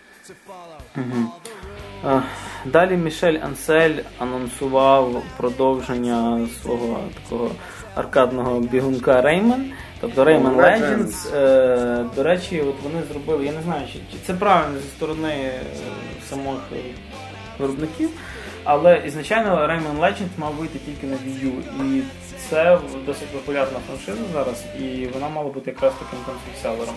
Вони досить негарно киданули Nintendo з цим всім. Тобто там весь геймплей мав, мав базуватись на цьому планшеті. Це відомий факт, вони досить негарно зробили. Ну, Але все-таки Rayman перший Origins дуже сподобався. Це дико цікава така Маріо стайл гра, Ну, яку можна сказати, на чотирьох грати на одній консолі. Це фановий навіть трохи. Тепер вона виходить всюди, вона від Vita і 3DS вроді би до. Ну, фактично тільки PC зараз не зачіпає, потім напевно вийде. Да, плачем прям. Наступна гра, е, про яку не знаю, що навіть так сильно сказати, це Mighty Quest for Epic Loot. Зараз можна записатися на бета-тест. Це такий суміш Tower, Tower Defense з Diablo грою. Коротше, дуже гарний ролик, а от гра якась не дуже. Ну, Тобто дуже багато гумору в самому трейлері, але ну як ти запхаєш цей гумор в е, Tower Defense. Ні, в Tower Defense можна. Е, Kingdom Rush якраз на цьому виїжджає ну да, кардинально. Там на в одній зоні, коли можна три кнопочки нажати, і Індіана Джонс вибіжить. Там стільки істерегів, що просто. Господи. Вот. І той самий Mighty Quest Fight Epic не знаю, я пограв бету, мені хватило мене на хвилин 15. Слава Богу, на free-to-play. Тому що надовго мене не вистачить. А от далі вийшли хлопці з South Park Games і показали South Park The Stick of Truth. Оу є. Особливо трейлер, який починається, коли тато Стена вчить його якась якось там Нагасакі Пука. Отлично, це таке комбо, на і буде. Вони самі з себе трошки гарно постібались, так як ми всі пам'ятаємо, що мали їх видавати ті очки, тепер веде її Ubisoft. Вони в кінці написали, що тепер вже інший видавець, але та сама дата виходу. Чекаємо дуже. Це тим більше це, е, разом з ними робить Obsidian Games, ті люди, які робили дуже багато RPG ігор, наприклад, Fallout Vegas. Neverwinter Night 2. Neverwinter Night 2 вони робили, вони робили Альфа Протокол і взагалі дуже дуже багато всього. Ну це ветерани індустрії, тобто вони фігні не підсунуть. Вот. Е, Далі ж Ubisoft пішли, напевно, що по такому вже накатаному шаблоні, який називається Ми маємо мати свої гонки. The Crew. І вони випустили гру з як випустили, анонсували гру для наступного покоління консолі The Crew. Дуже странне щось. Е, По-перше, в ну є- напевно, що перша така фішка гри відкритого світу тут та, що ну, в грі присутня зменшена версія Сполучених Штатів. Тобто всіх Сполучених Штатів. Скільки там буде це все точно передано, не знаю, але то, що можна там, не знаю, від Каліфорнії до Вашингтона переїхати, це в принципі круто. От якщо це буде в реальному величину, переїздка буде вдома. Доведеться передавати геймпад. Вот, і. Головне заснути за рулем. Не-не-не. Е, Ні. Машину тепер можна пере- до речі, машину можна там перезбирати взагалі. Це було відображено дуже гарно. І це можна робити на планшеті. Ура! Тобто можна Новий взяти, тренд лізе зі всіх дирок. залогінити собі своїм Uplay аккаунтом, там свою машину перезібрати. Ну, сподобалось те, що ти можеш її збир- збирати практично по, по, по З болтиках, з нуля, з деталей. Тобто там Дуже показали, як з Маскалкара чуть не джип зробили. Е, наскільки це буде все потрібно, не знаю. Виглядає поки що. Ну, так. Такий простенький фановий поганяльчик. Сподобалось, до речі, то, що там е, будуть м, кооперативні місії, тобто вам там, наприклад, чотирьом треба зупинити якогось там танкового монструозного джипа, типа. Ну, коротше, бронетранспортер з баблом. Да, наскільки це все буде на, на, на, на Реалізовано. ділі, не знаю, побачимо. Далі нам вкотре вже показали купу геймплею з Watch Dogs. І все одно не надоїдає.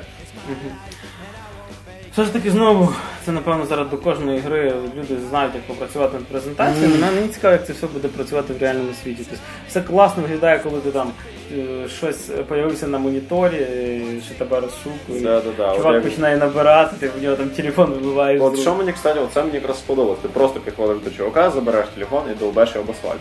Багатьох інших іграх... Телефон довбеш об асфальт. Да, да, да. Ясно. А в багатьох інших іграх ти якраз правильно пожитав. Швидше всього ти взяв би і його асфальт, і ще кучу людей навколо нього. Тобто мені сподобалось да. поч- да, тобто мені сподобалось таке почуття розміреності, якогось реалізму. І в Watch Dogs додали підтримку планшеті. Який ніжданчик, правда? Ваш друг зможе вам допомагати. Або мішати. Або, до речі, мішати, тому що Watch Dogs мультиплеєр буде базуватися по принципу Dark Souls, коли ваш синглплеєрний світ може вторгнутися інший ігрок. Зрозуміло, ви можете це все відключити, тобто взяти якийсь там закритий режим і все. Але просто дуже цікаво, коли, наприклад, умовно там я сижу, граю, тікаю від міліції, тут приїжджає чувак із свого ні, аккаунта, врубає мені там світло чи ще. щось. Я уявляю жорстче. фара червоним виставляє. Я уявляю жорстче, там ж ці штуки, що з дороги можна ці стовби. Роадблоки, да. Да, да, і вони так в машину розфігачать. Я такий їду, тікаю від мінтів, і тут ти мені дзвониш. Коли бабки віддаш? Я такий почекаєш зараз на цей. Так бінц на планшеті, коли я розберуся. То коли ти бабки віддаш. Ну, бачиш, з Watch Dogs така вже ситуація, що її вже настільки багато показали, що вже дайте пограти. Просто вже чекаємо релізи і все. Її, звичайно, привезуть і на Gamescom, і на Tokyo Game Show. І ще роликів покажуть. Да, да, і ще роликів покажуть, але ми вже стільки бачили, просто хочеться пограти. Хоча от по самому принципу геймплею вона мені нагадує Assassin's Creed. Серйозно. Відкрите місто, захват точок буде. Без of Fate, звісно, серйозно будуть е, вишки, які треба буде захопити, пройти міні-гру з телефона, щоб її захопити. А, Телефонні вишки. Е, це, це не є мінус, просто е, Ubisoft знайшли таку золоту жилу геймплея, по якому формується і Assassin's Creed, і Far Cry 3 тепер формується по тому Ну принципу. да, там він справді був схожий на Assassin. Ну і там теж був прыжок. Да. До речі, е, саме цікаво, що в одному з перших геймплейних трейлерів Watch Dogs був момент, коли ми грали зовсім не, не за Ейдена Пірса, а зовсім за іншого чувака.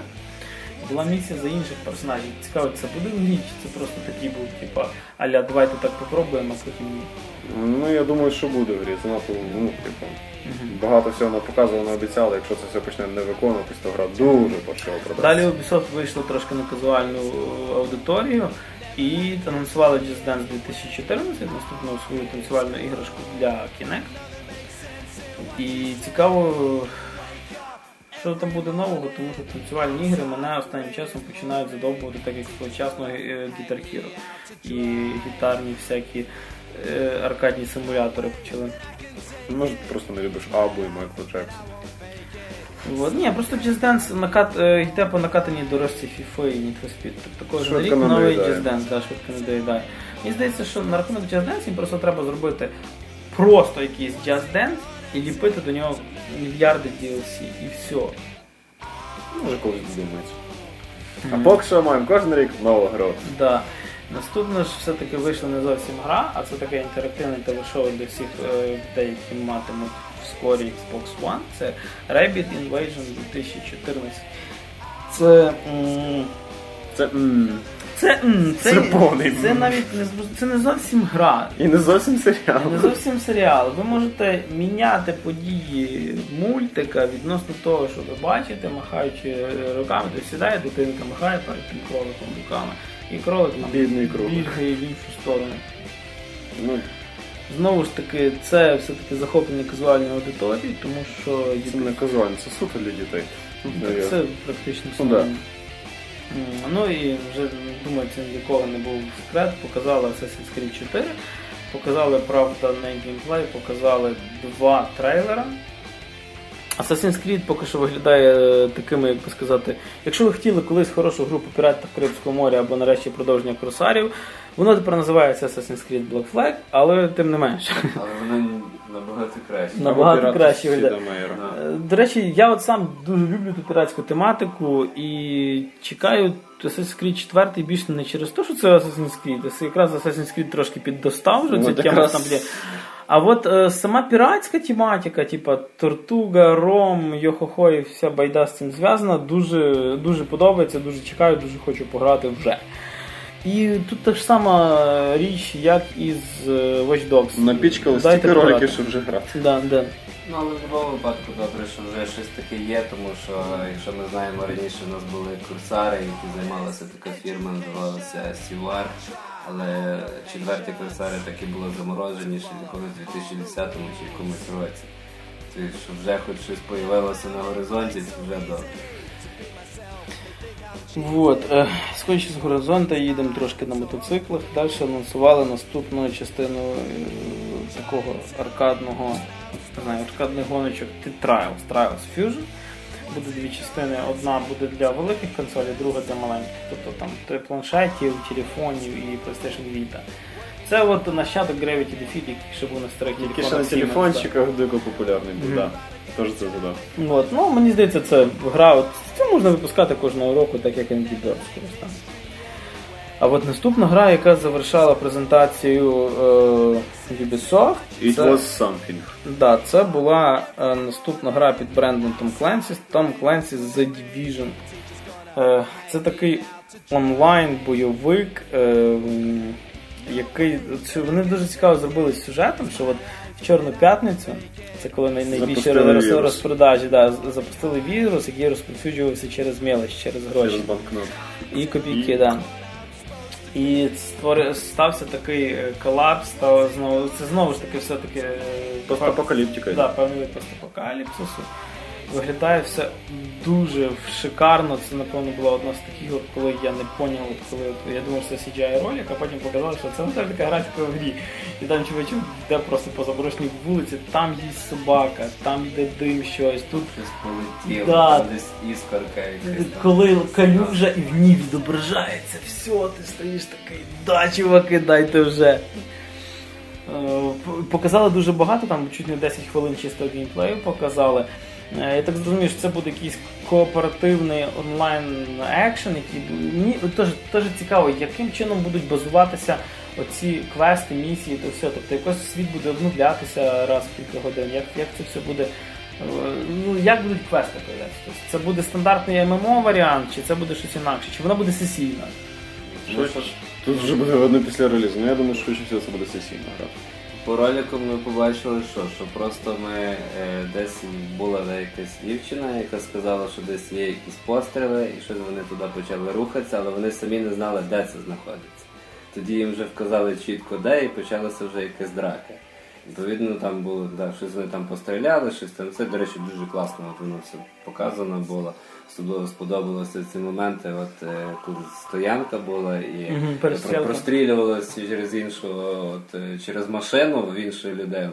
Ну, в іншу це NPC, і як скло, от воно чітко воно не розбивалося просто так, як має бути, а дійсно видно, що там є ця захисна пленка, яка тримає це скло, і воно так все тріскає, так ну, класно. Ще сподобалось, коли він за машиною пролазив, двері були відкриті, він А, на автоматі і так рукою от, типу, їх так. закрив за хлопцем. Це красиво. Ще був класний момент, коли чувак заникався за такою тонкою дерев'яною, типу. м, Це противник заникався за Да, да, стендом. да, да, да, да. дерев'яний, І це його е, при, при- присвітили Да. е, і гравець, на який керує таким вертольотом Дрон. дроном. І, і, дрон, І да. цим дроном керують. Вгадайте з чого?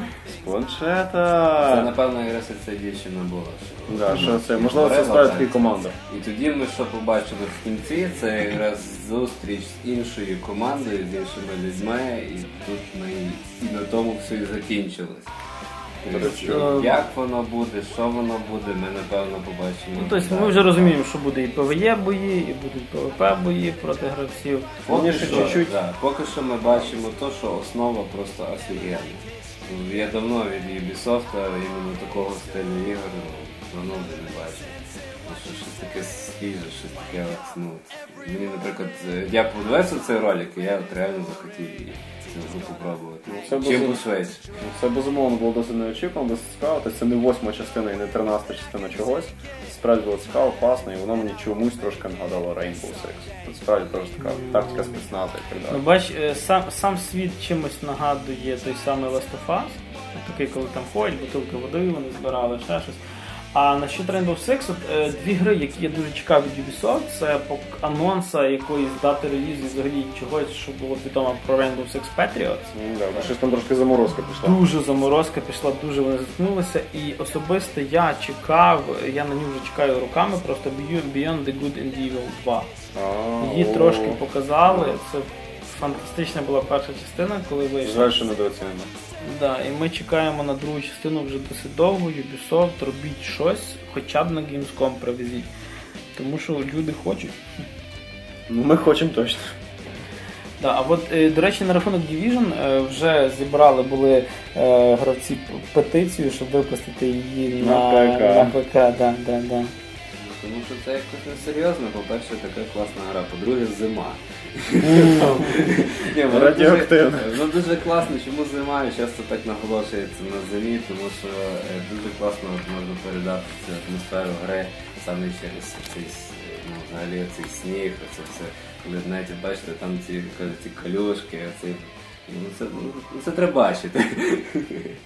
Ну і завершала ті всі презентації фірма Sony, яка, напевно, що по довжині в неї була сама довша презентація, 2 години з копійками йшла. Дві з половиною години, дві години 43 хвилини. Це Це навіть Ну, ми трошки скоротимо, напевно. Я теж так думаю. Е, Почали вони з того, чого вже всі чекали давно. Вони нарешті почали продвігати серйозніше свою PlayStation Vita, свою портативку, яка, напевно, що виїжджає за рахунок HD ремейків старих ігор, але це якраз класно, тому що ну, я взагалі позитивно ставлюсь до HD ремейків І до класики. і до класики, яку зараз, е, ну. Замість того, щоб десь на закромах шукати якусь там першу другу PlayStation, думати, як її підключити до великої великої плазми, щоб З зовсім іншим портом. Да, а скажімо, пограти той самий е, Metal Gear Solid 3 на PS Vita було дуже дуже дуже дуже класно. Е, Вони показали, що виходить HD ремейк Final Fantasy 10, дві частини зразу в одній. Це, скажімо так, на хвилиночку десь годин 300 вам геймплею. Передбачає. Е, Показали God of War Collection. Це в одному бандлі вийдуть е, перша, друга і дві PSP-версії God of War для PlayStation Vita. Ми взагалі думали, що можливо вони ще третю якось там ужмуть. Під'їжджать, але не так відносно давно вийшло. Так само, да. І так само показали е, наступний Walking Dead, який називається 400 днів тепер е, від Telltale Games. Тобто ми розуміємо, що це все-таки квест для PlayStation Vita, ексклюзивна така річ виходить. Зомбі. Е, Sony далі йшла по наростаючій, показала кілька проєктів для PlayStation 3. Е, Практично всі з них ми вже бачили, але дещо показали все-таки нове. Е, Концептуальну гру таку показали, яка називається Rain, Мені дуже сподобалося. де ви бігаєте странно. за фактично невидимого такого чувачка, який може взаємодіяти з предметами і бігати тільки там, де йде дощ. Все. Тобто, коли дощ по ньому капає, його видно. Так. Це взагалі супер зробило. Шикарно, дизайн, чудово, просто атмосферно так. класно. Розуміємо, що гра все-таки не для всіх, а щось на кшталт Journey буде. Е, показали вже більше з Beyond Two Souls. Показали цілий геймплейний ролик, де якась там місія в Ірак. Коротше, І- дуже странна дівчинка нам попадеться. Е, Ну, взагалі, от, мені здається, що Девід Кейдж е, кудись починає не туди трошки рухатись, тому що Beyond Two Souls е, грається чуть-чуть по-іншому, ніж е, Heavy Rain. Якщо Heavy Rain був, ем, скажімо так, в принципі, інтерактивним кіном, і ви фактично не рухались тим персонажем, то тут вам дають персонаж в руки. І е, є один мінус. Коли це йдуть QuickTime Event ролики, це все супер. Але коли ти ним починаєш бігати просто, е, мінімальна якась е, перепона стає просто стіною для цієї дівчинки. Банальна недоробка. Мені надіємося, це все трошки підкрутить до релізу, тому що там якось теж для сюжетної гри чуть не 50 годин геймплею. І з самим сюжетом там щось странне починає Так, так, так. Е, Далі показали Gran Turismo 6, який на хвилиночку при всій його фантастичній графіці виходить на PlayStation 3. Про PS4 ніякої мови нема. Напевно, що вже сьома частина від Polyphony Digital буде там. Ну, Власники PS3, певно, просто пригали під час конференції. Да, це, до речі, приємно, що Sony не забуває за попередні свої консолі, хоча можна це вже в принципі традиція, тому що тільки півроку назад, як закрилось е, виробництво PlayStation 2. Тобто вони ще до цього часу випускались там е, FIFA 12 ще вийшло на PlayStation 2. Не те, що Microsoft нам дадуть третій Halo і другий Assassin, а тут народ справді якось підтримує свою консоль і старається так, щоб люди, які купили PS3, не зразу гнали за четвірку, а ще мало що порадилися. Е, Warner Brothers Games показали Batman Arkham Origins, гра, яку особисто я чекаю дуже-дуже дуже. Е, Це, в принципі, нам будуть показувати ранні роки Брюса Вейна в ролі Бетмена, де його з ним ще не дружить ні поліція, ні, ні, ні бандити, ніхто. Ні, багато хто боїться і, в принципі, хочуть з ним трошки поквитатися. Гра, до речі, буде відбуватися на Різдво. Вот. З Batman Arkham Origins показали нарешті багато геймплею. Була окрема презентація від Warner Brothers, де півгодини просто чувак грав і все розказував, як це все можна робити. Це був дійсно хендзон, тобто не було ніякої постановки, тому що його били. Він не дуже сам вміє грати. Е, Чекаємо жовтня, коли воно все вийде, все дуже виглядає класно. Знову ж таки, практично за день перед релізом показали The Last of Us. Це через кілька днів вона вже вийшла на прилавки, зараз вже її можна і купити. Е, Показали невеличкий трейлер, який майже нічим не відрізнявся від того всього, що ми бачили раніше. Це, напевно, що гра, яка, е, якщо не рахувати GTA 5, яка закриє е, Покоління. покоління, і за нею треба бігти. Якщо у вас немає PlayStation 3, то заради неї можна її купити. Тому що це, напевно, що одне з кращих, що найкращих ексклюзивів. Тобто, Та не тільки з ексклюзивів, один з кращих ігор, в принципі, все, що я бачив, все, що я чув, це не знаю, що я зараз сижу тут, а не біжу в магазин. Ти подкаст записуєш. Вот, е, показали ба- е, від. Ми всі знаємо, що Rockstar не приїхало взагалі на E3. Але Sony показала бандл консолі PlayStation 3 з GTA 5. Це 500 гігова консоль е, в комплекті з гарнітуркою і з е, грою. Так само окремо можна буде докупити ексклюзивні навушники для GTA 5. Це все дуже весело, але. ну, От де б саме GTA 5. Да, а от коли вже Sony перейшло до е, секції PlayStation 4, почалося це дуже кльово, тому що ми нарешті побачили консоль, як вона виглядає. Ми побачили, що в нас буде стояти на поличці. Ми побачили її дизайн, ми побачили молодого смарканого японця, який зробив той дизайн, він там вийшов на сцену позванився. Реально людина так злякалась, тебе бачив і розумієш, такий окей. Я зробив цю консоль, я тікаю. Да, е, консоль тепер у нас е, більш е, угловата, більш такий скошений дизайн його. До речі, мені дизайн консолі нагадав чимось таке щось Halo, Killzone, в тому стилі. Там девайси зроблені. Е, так само буде оснащена Blu-ray приводом, всі порти, входи, виходи наявні, все, що є в Xbox One і в сучасних PC, там є. Е, Так само е, показали е, те, на чому акцентували раніше Microsoft. Тобто вони показали, правда, не робили з цього 40 хвилин презентації, а інтеграцію всяких медіасервісів. Тобто в них так само, незважаючи на те, що основний напряг йде на ігри, ну, ніхто не мішає, що там є і Hulu, і Netflix, і, Тобто і... теж є мультимедійність Так, так, так, так. І вони просто не роблять на цьому настільки вагомий упор. Буде хмарковий такий Sony Music сервіс, який, е, тобто там, якщо не помиляюсь, це буде на кшталт е, того самого е, гугловського Get Everything. Типу, що ти можеш е, слухати музику з хмари будь-де, але ну, качають вже за гроші. Далі Santa Monica Studios це люди, які робили God of War, один, напевно, з самих таких громких ексклюзивів для PlayStation 3 і PlayStation 2. Е, Всі чекали від них нарешті нової гри, тому що все-таки люди все життя робили тільки боги війни, Кратус вже всіх місцями достав. І вони анонсували свій новий проект Order 1886. Непонятно що. Непонятно, ну скоріше за все екшен все-таки, я думаю. Я не, не, не вірю всі стратегії. Квест, коротше. Так, але по ролику мало що там можна побачити. Якийсь такий не на- пів стімпанк, пів дизайн з Ван Хелсінга Ван якогось. Хелсінга. А взагалі ці їхні машинки, якщо хтось дивиться аніме, то було таке аніме Хроно, крестовый прохо- поход Хроно. Да. Про- да, дуже класно зроблено, аніме, гарний дизайн. І там якраз от е, це такі. Це я так зрозумів, що це м, люди в чорному 18 століття, щось таке похоже. Все ти закрутив. Ну, бо тому що показали чувака, який чуть не на кареті приїхав і вийшов чуть не з плазмоганом і з- кінці пристрілили якогось вовкулаку. А замість того фонарика, що виключає пам'ять, таке кадило, коротше. По голові даєш не. Пріст такий. Класи будуть, знаєш, дякон, пріст. Да-да, поділ на клас. Ну, але все ж таки знову чекаємо геймплею, тому що CGI можна зробити хороший навіть для Тетріса. Да. І знову ж таки показали вже трошки більше геймплею з Killzone Shadowfall. Вже більше хаотичний ролик, а не такий прямий показ проходу місії. Ви- Виглядає все гарно. Хоча от дизайн Killzone тепер вже, якщо раніше е, це було таке трошки ржаве майбутнє, То мені воно починає нагадувати кризис, кстати. да, нагадувати Дуже Хейло з цими енергетичні щити появляються. Все ж таки знову хочеться, але хочеться пограти. Killzone Shadowfall вона буде бандл, буде доступна на старті продаж консолі і позиціонується як такий перший е, консоль-селер. Далі пішов Drive Club. Це, до речі, Drive Club роблять е, люди, які робили до того серію MotorStorm, серію аркадних гонок. Тепер вони починають робити симулятори. Подивимося, що з цього всього буде. Але від Drive Club е, вже ми багато вже бачили його на презентації PlayStation 4 в травні.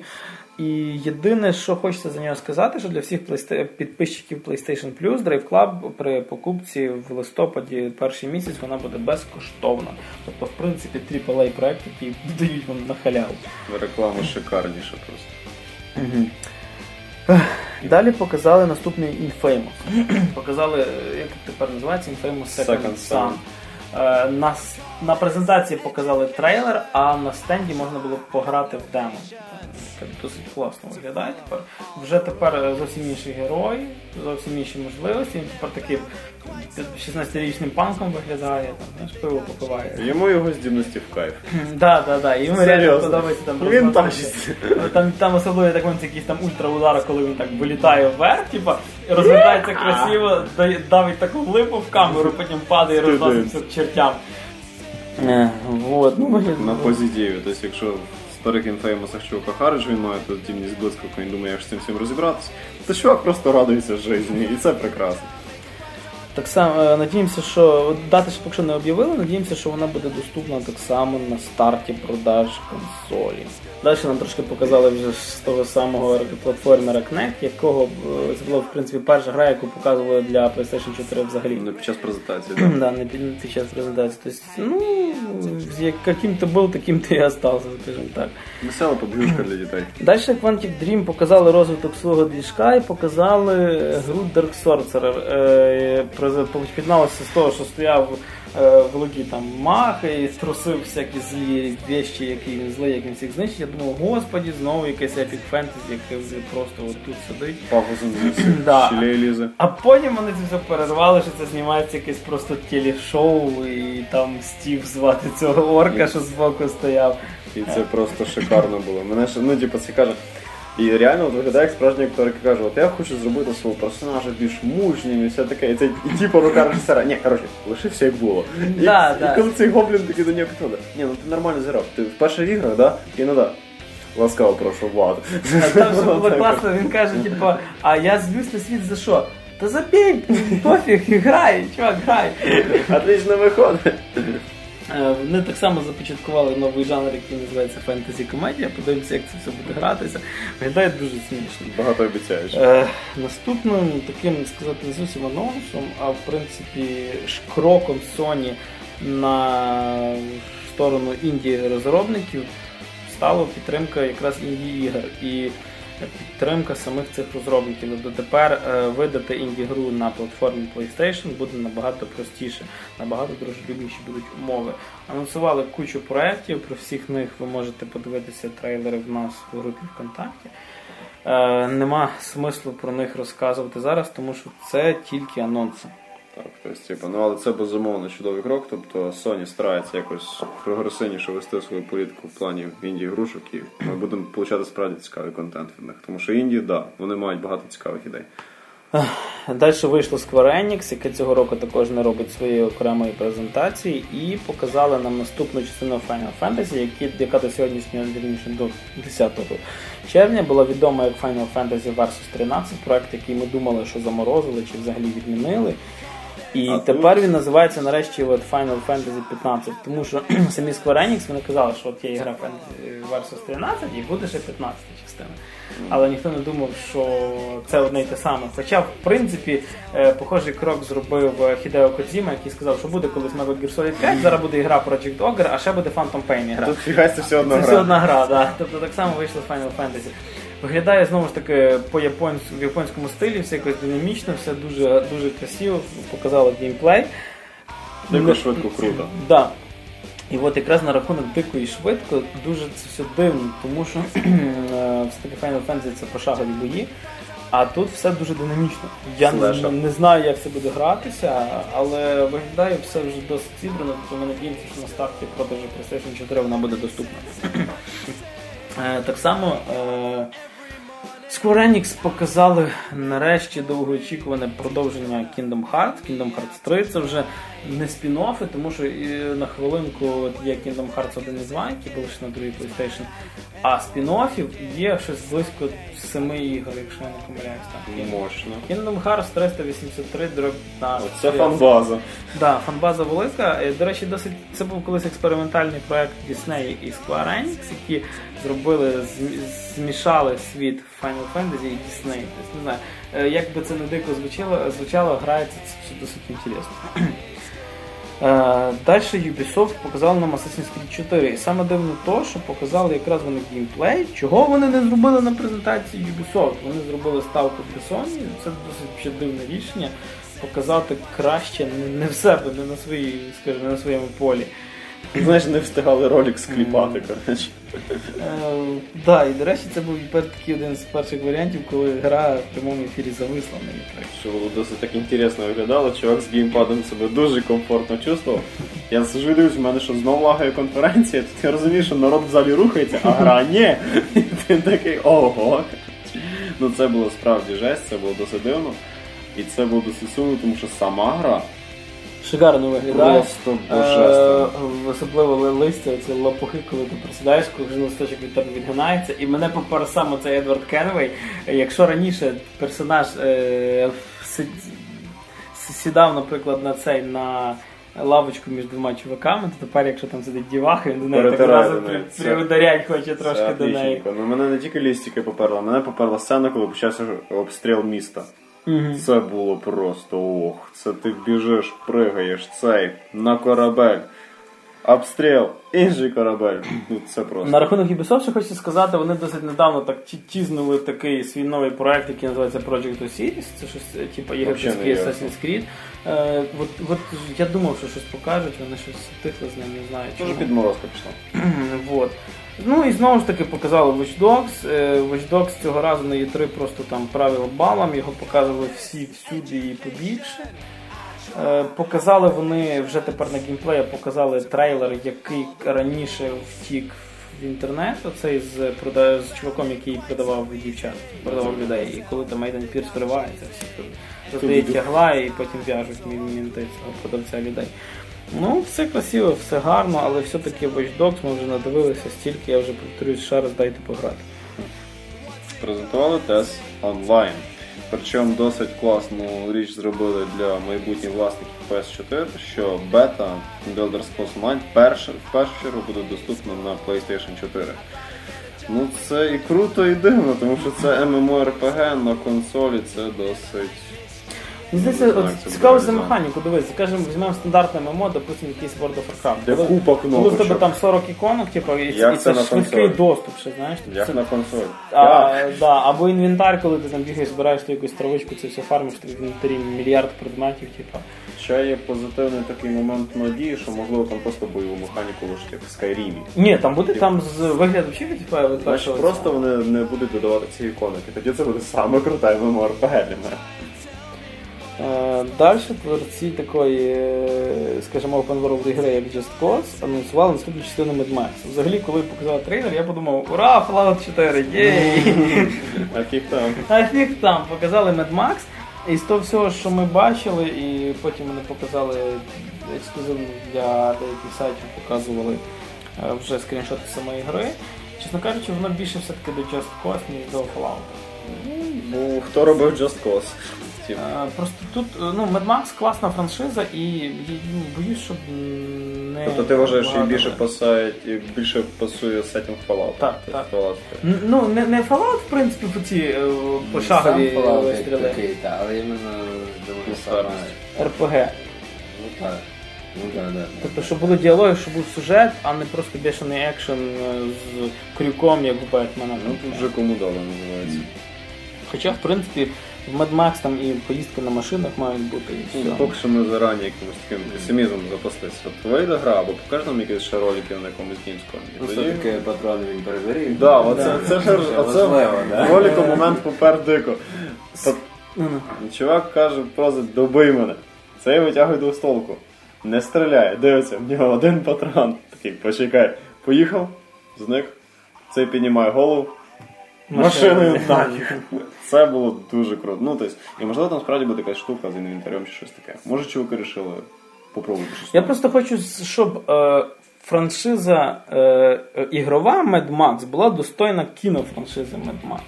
Тому що ми ще знаємо, що е, в розробці фільм перезапуск франшизи Mad Max, де головну роль, ну, понятно, вже не Мел Гібсон грає, грає Том Харті. Це чудак, якого ви можете знати по ролі Бетм... е, не Бетмена, а Бейна з останньої частини Бетмена. Можна навіть впізнати його за маскою. Да. Ну, якщо хочете без маски, подивіться досить непогана спортивна драма воїн. Або початок. А, да, він і там був. Ну там він на задніх планах бігає, в принципі. І далі Sony зробила ставку на тому, що це вже друга фірма, яка перебігла з одної сторони на другу. Тобто це люди з Bungie, творці такої Halo. да, всесвіту, як Halo. Вони зробили наступний свій проект, який називається Destiny. Е, Знову ж таки, це онлайн-гра, яка побудована, на, я так зрозумів, на кооперативному проходженні. І я знову ж таки не розумію, чи це буде сесійна гра, тобто є локація, ми собі вигрузилися і побігли. Це буде чи це буде такий дійсно open world?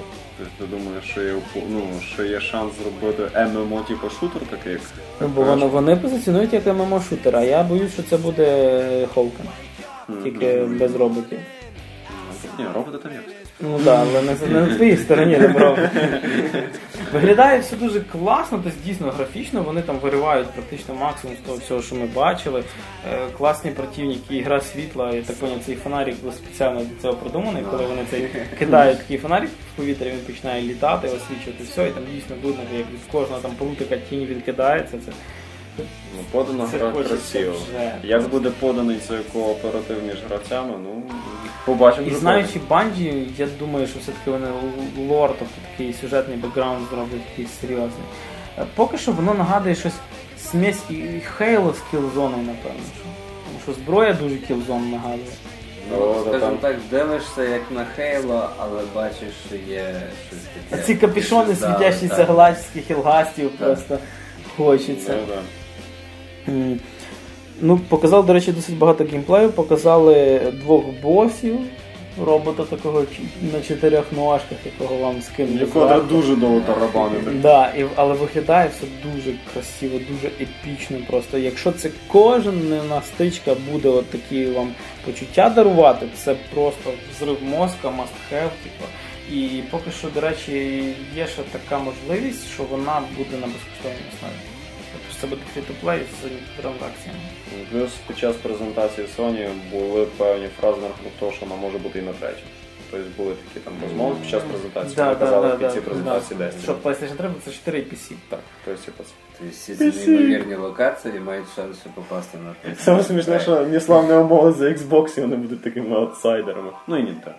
І під кінець презентації Sony вийшов знову ж таки Metric і зробив Зробив бальзам просто. Да, і налив бальзам на душу Всіх. всіх, тобто здебільшого це стосується і гравців, і кинув величезну каменюку в огород Microsoft з їхнім Xbox.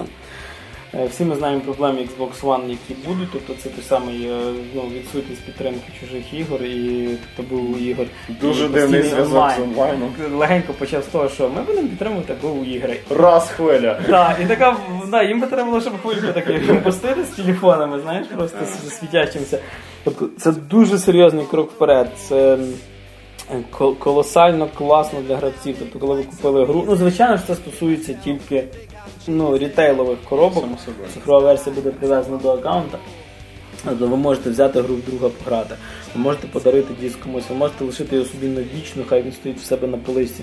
Це просто шикарно. Може друг не може взяти, а хоче ознайомитися з такий. На диск Е, попробуй. Так, Супер. са- так само, е, на відміну того, що Xbox має, скажімо так, чекінитися раз в 24 години онлайн, це, цього не буде PlayStation. Ви можете, Друга хвиля. ви, можете, да, ви можете запускати PlayStation без онлайну, ви можете з- все робити, ну, крім звичайно онлайн можливості, без інтернету. Це собі я поїхав в Єгипет на тиждень і не маєш Xbox. Да. І так само е, основна така фішка, що не потрібно тепер, щоб запустити гру, мати підключення до інтернету. Ну, зрозуміло, ви не зможете грати по мультиплеєру, але грати сінглом без онлайну можна. Що Це за третя супер. хвиля. Третя хвиля.